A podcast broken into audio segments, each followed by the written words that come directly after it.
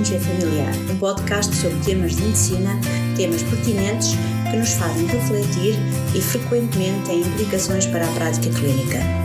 E damos as boas-vindas ao nosso anfitrião, professor Dr. Carlos Martins.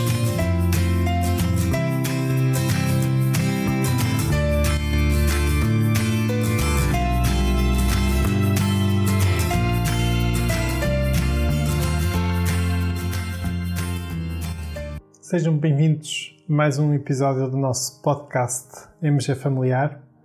Desta vez, um episódio vídeo gravado e, ao mesmo tempo, digamos, com uh, o modo tradicional de podcast. Ou seja, quem quiser poderá visualizar este episódio no YouTube com uma componente de vídeo. Quem quiser poderá, como habitualmente, ouvir o nosso episódio nos, eh, nas plataformas de podcast. Hoje vamos mais uma vez falar sobre Covid-19 e vamos falar sobre uma questão que é eh, muito pertinente no momento em que nos encontramos. Encontramos já numa fase de um certo desconfinamento e é uma fase eh, preocupante e é uma fase que carece de algum cuidado.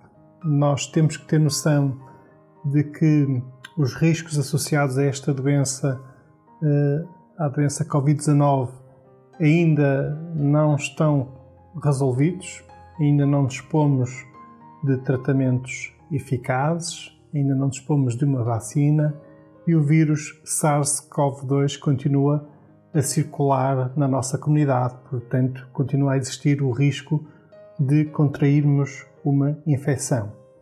Basta ter a noção de que no momento em que, por exemplo, encerramos o nosso país e encerramos as escolas e encerramos as, as várias atividades económicas, etc., tínhamos cerca de 100, 112 casos ativos em Portugal.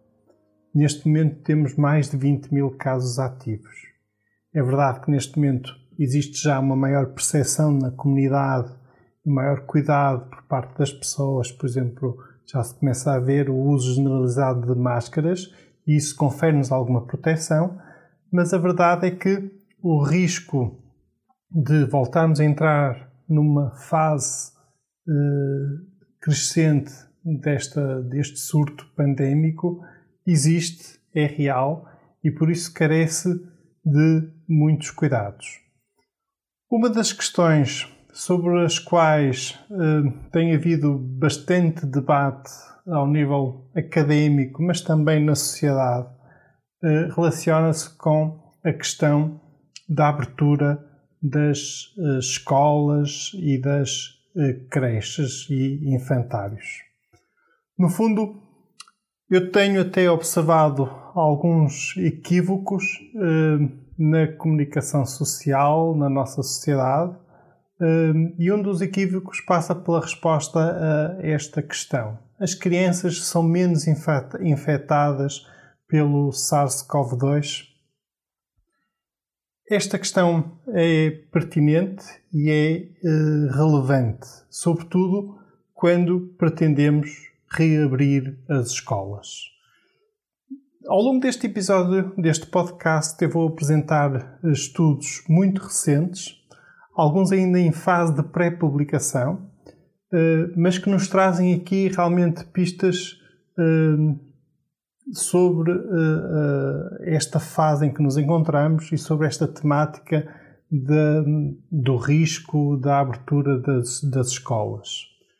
Então, começando aqui por um estudo que foi realizado em Shenzhen, na China, é um estudo pré-publicado, o primeiro autor é o Kifeng Bi.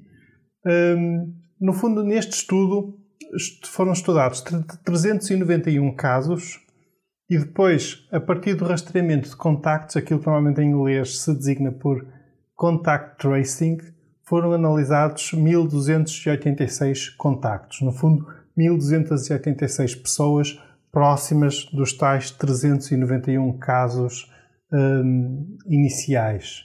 Isto tudo num espaço temporal relativamente curto, num mês.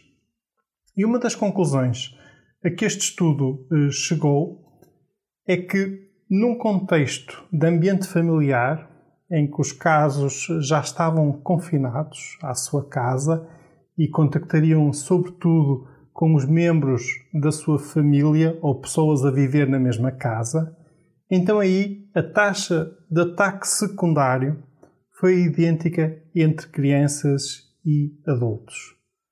Por outras palavras, quando em contacto com um doente infectado, a probabilidade de uma criança contrair infecção é idêntica à probabilidade de um adulto ser infectado.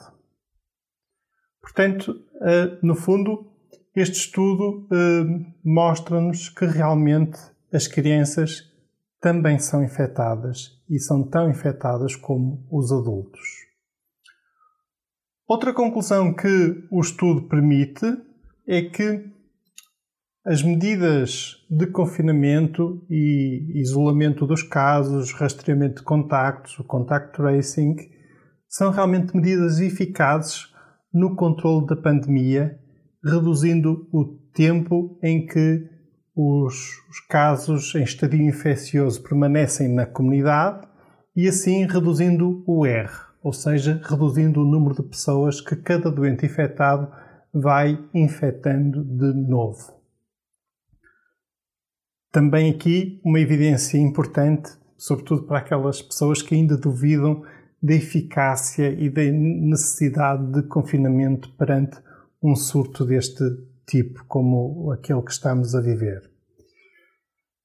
Repito, deste estudo, hum, que as crianças, no fundo, uma das principais conclusões, têm um risco similar de serem infectadas como a população em geral.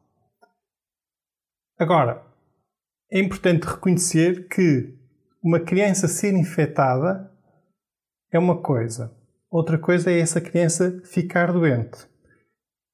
É um facto, sabemos, uh, que a proporção de crianças que fica doente é reduzida. Ou seja, uh, as crianças infectadas são infectadas, mas a maioria delas será apenas um portador assintomático. E aqui levanta-se outra questão. Qual o papel destes portadores assintomáticos? Será que essas crianças assintomáticas uh, infectam menos as outras pessoas? E aí seria, por exemplo, mais seguro abrir as, as escolas? Ou será que não? Ou será que realmente estas crianças portadores assintomáticos também uh, infectam como infectam, por exemplo, os adultos portadores assintomáticos. O papel dos portadores assintomáticos tem se tornado cada vez mais evidente de que é um papel relevante na disseminação desta infecção. Hum, e aqui gostava de vos falar deste estudo, hum, um estudo muito interessante que nos traz evidência sobre o papel dos portadores assintomáticos nesta pandemia. Trata-se de um estudo realizado por um grupo de epidemiologistas italiano, em articulação com um reputado epidemiologista inglês, Neil Ferguson, um, que trabalha no Imperial College uh, de Londres e que, e que, inclusivamente, foi consultor do governo uh, britânico na gestão desta crise. Este estudo realizou-se numa pequena localidade de Itália, uma localidade que se chama Vo, perto de Pádua, uh, uma localidade com 3.275 habitantes. Foi nesta localidade que ocorreu a primeira morte por SARS-CoV-2 uh, em Itália logo no início deste surto. E aí as autoridades impuseram eh, medidas de confinamento, eh, no fundo, muito, um confinamento muito restrito, muito controlado, eh, logo de início, e no contexto desse confinamento decidiu-se protestar intensivamente os membros dessa comunidade e, ao mesmo tempo, eram, as pessoas eram testadas e era efetuado um rastreamento de contactos. E fez-se isto em dois momentos. No princípio e no final dos 15 dias de confinamento muito controlado que se verificou nessa localidade. Neste estudo, agora então também em fase de pré-publicação, eh, foram analisados os dados obtidos desses dois momentos, ou seja, quer dos resultados dos testes, quer eh, dos resultados do ponto de vista de rastreamento de contactos e todos os dados recolhidos. Uma das conclusões mais relevantes deste estudo reside no facto de ele nos mostrar que 43% das pessoas com infecção confirmada eram assintomáticas. 43% é uma percentagem muito relevante, mas as conclusões não se ficam por aqui. Quando comparada a carga viral entre as pessoas sintomáticas, eh, portanto doentes com Covid-19, com as pessoas assintomáticas, não se verificou uma diferença estatisticamente significativa. O que significa que os portadores assintomáticos são potencialmente tão infecciosos como os sintomáticos. Então, mais uma vez aqui a relevância do papel dos portadores assintomáticos na disseminação desta doença. Agora, voltando às crianças. Nós uh, já sabemos que elas são infectadas e que a maioria delas não desenvolve doença, mas será que então, como portadoras assintomáticos, uh, também desempenham um papel relevante na transmissão, no contágio?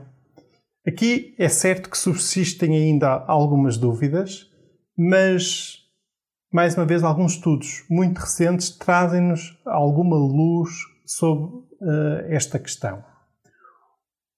Um desses estudos foi tornado público e de acesso livre pelo uh, virologista alemão Christian Dorsten. Trata-se de um virologista que trabalha no Hospital e Universidade de Berlim e que também tem sido consultor do governo alemão na gestão deste surto pandémico e ele trabalha num grande laboratório central um, de Berlim, onde tem sido realizada uma grande quantidade de análises do tipo RT-PCR teste para detecção do SARS-CoV-2.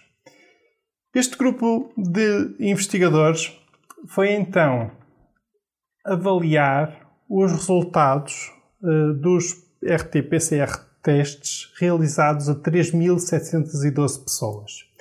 E foi analisar se haveria alguma relação entre a idade das pessoas e a carga viral nas amostras colhidas. No sentido de saber se, por exemplo, as crianças teriam uma menor carga viral do que os adultos.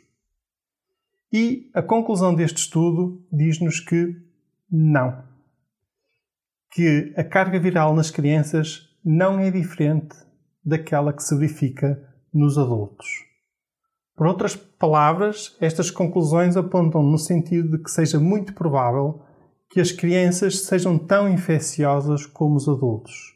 Pelo que os autores incluem isso nas suas conclusões hum, e, eh, no fundo, consideram que será necessário muito cuidado na abertura das escolas e das creches.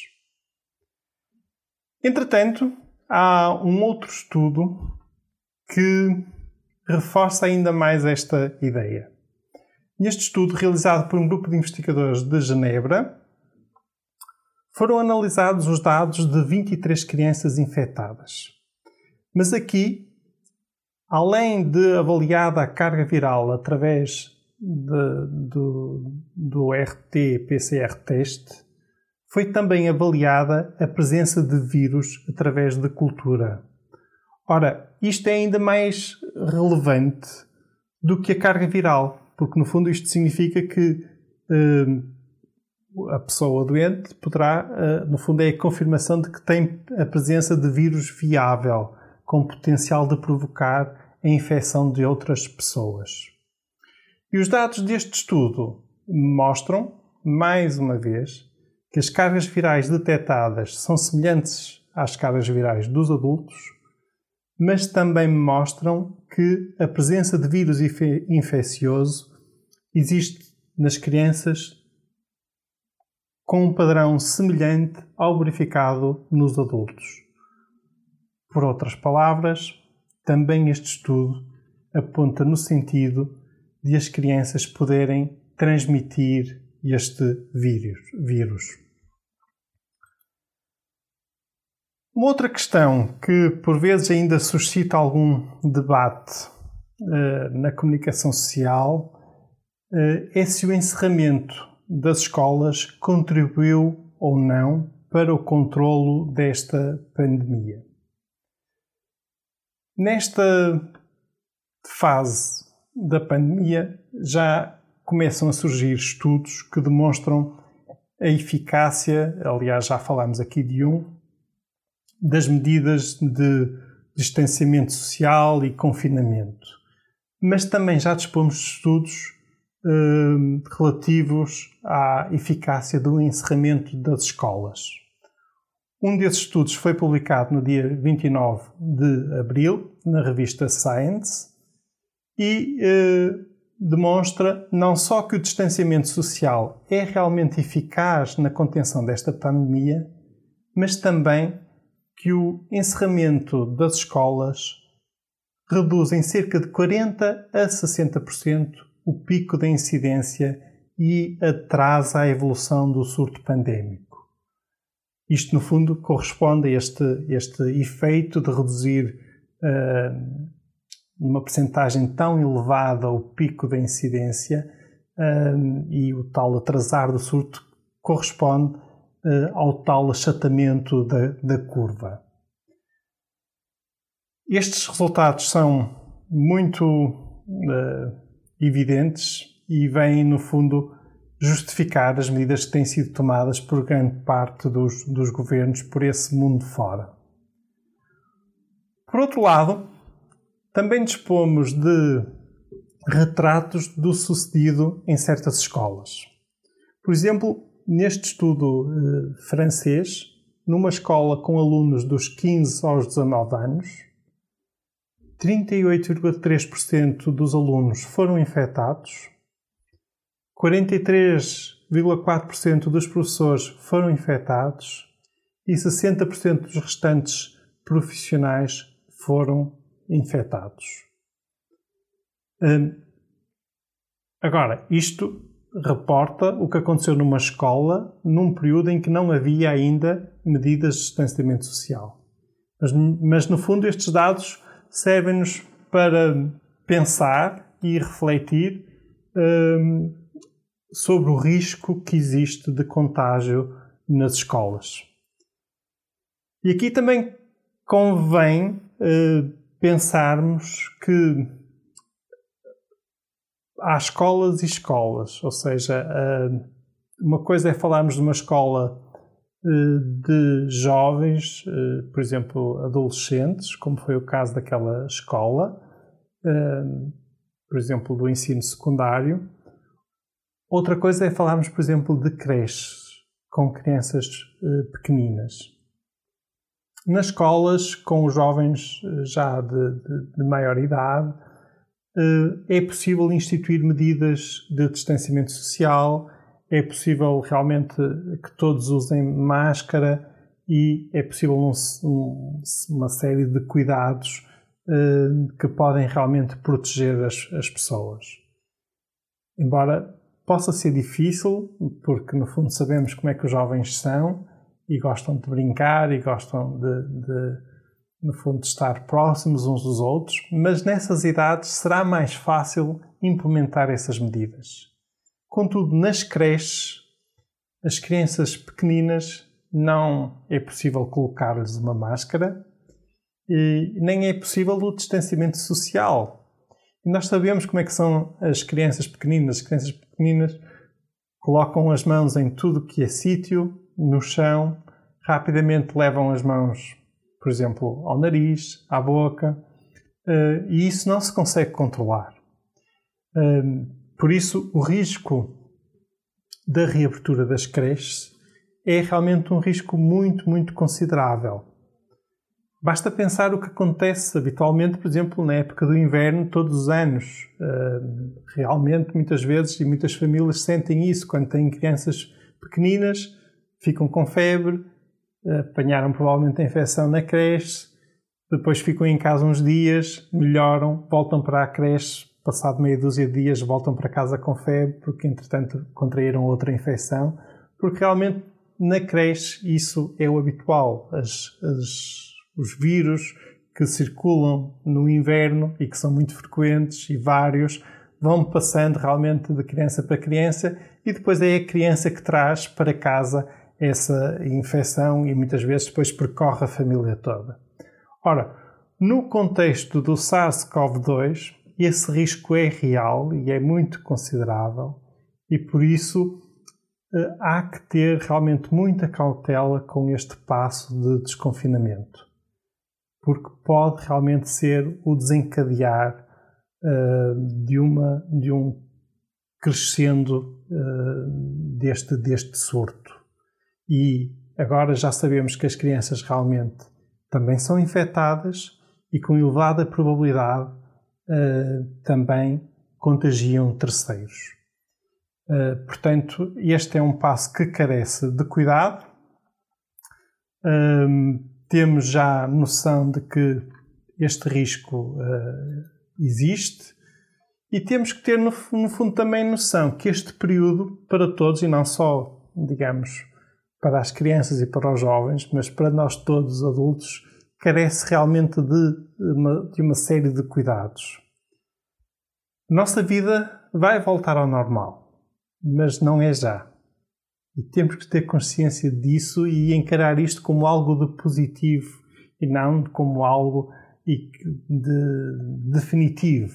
No fundo, esta fase que estamos a viver é uma fase transitória e depois, então sim, a nossa vida há de voltar ao normal. Deixo uma última mensagem. Além de todos os cuidados que temos que ter do uso da máscara generalizado na comunidade para uma proteção coletiva de todos e, sobretudo, em ambientes fechados, a higiene cuidado das mãos, o evitar de levar as mãos à boca, ao nariz, aos olhos, há aqui, por exemplo, uma atitude muito simples nestes próximos tempos que é importante ter e que é diferente do que era a prática habitual. Todos nós, de vez em quando, nos sentimos ligeiramente doentes. Uma tosse ligeira, uma, uma fadiga, uma dor de cabeça, mas são sintomas por vezes ligeiros e que não nos impediam de ir, por exemplo, para o nosso local de trabalho e continuar a trabalhar e muitas vezes até passado alguns dias esses sintomas passavam. Neste contexto deste surto pandémico uh, da doença Covid-19, no fundo, qualquer um de nós, se se sentir ligeiramente adoentado, não deverá sair de casa, não deverá continuar a trabalhar no seu local de trabalho, porque a possibilidade de da pessoa estar infectada com SARS-CoV-2 e aí, saindo de casa, vai infectar outros, é uma possibilidade muito, muito séria. No fundo, aí a pessoa deverá contactar as linhas eh, do SNS e eh, então de depois agir de acordo com as recomendações que receber a partir desse contacto. Mas realmente são mudanças das nossas, das nossas rotinas que é importante estarmos atentos nesta fase uh, das nossas vidas e neste período de, de desconfinamento. Fiquem bem, continuem bem e muito obrigado por ter ouvido este episódio do podcast MG Familiar. Obrigado.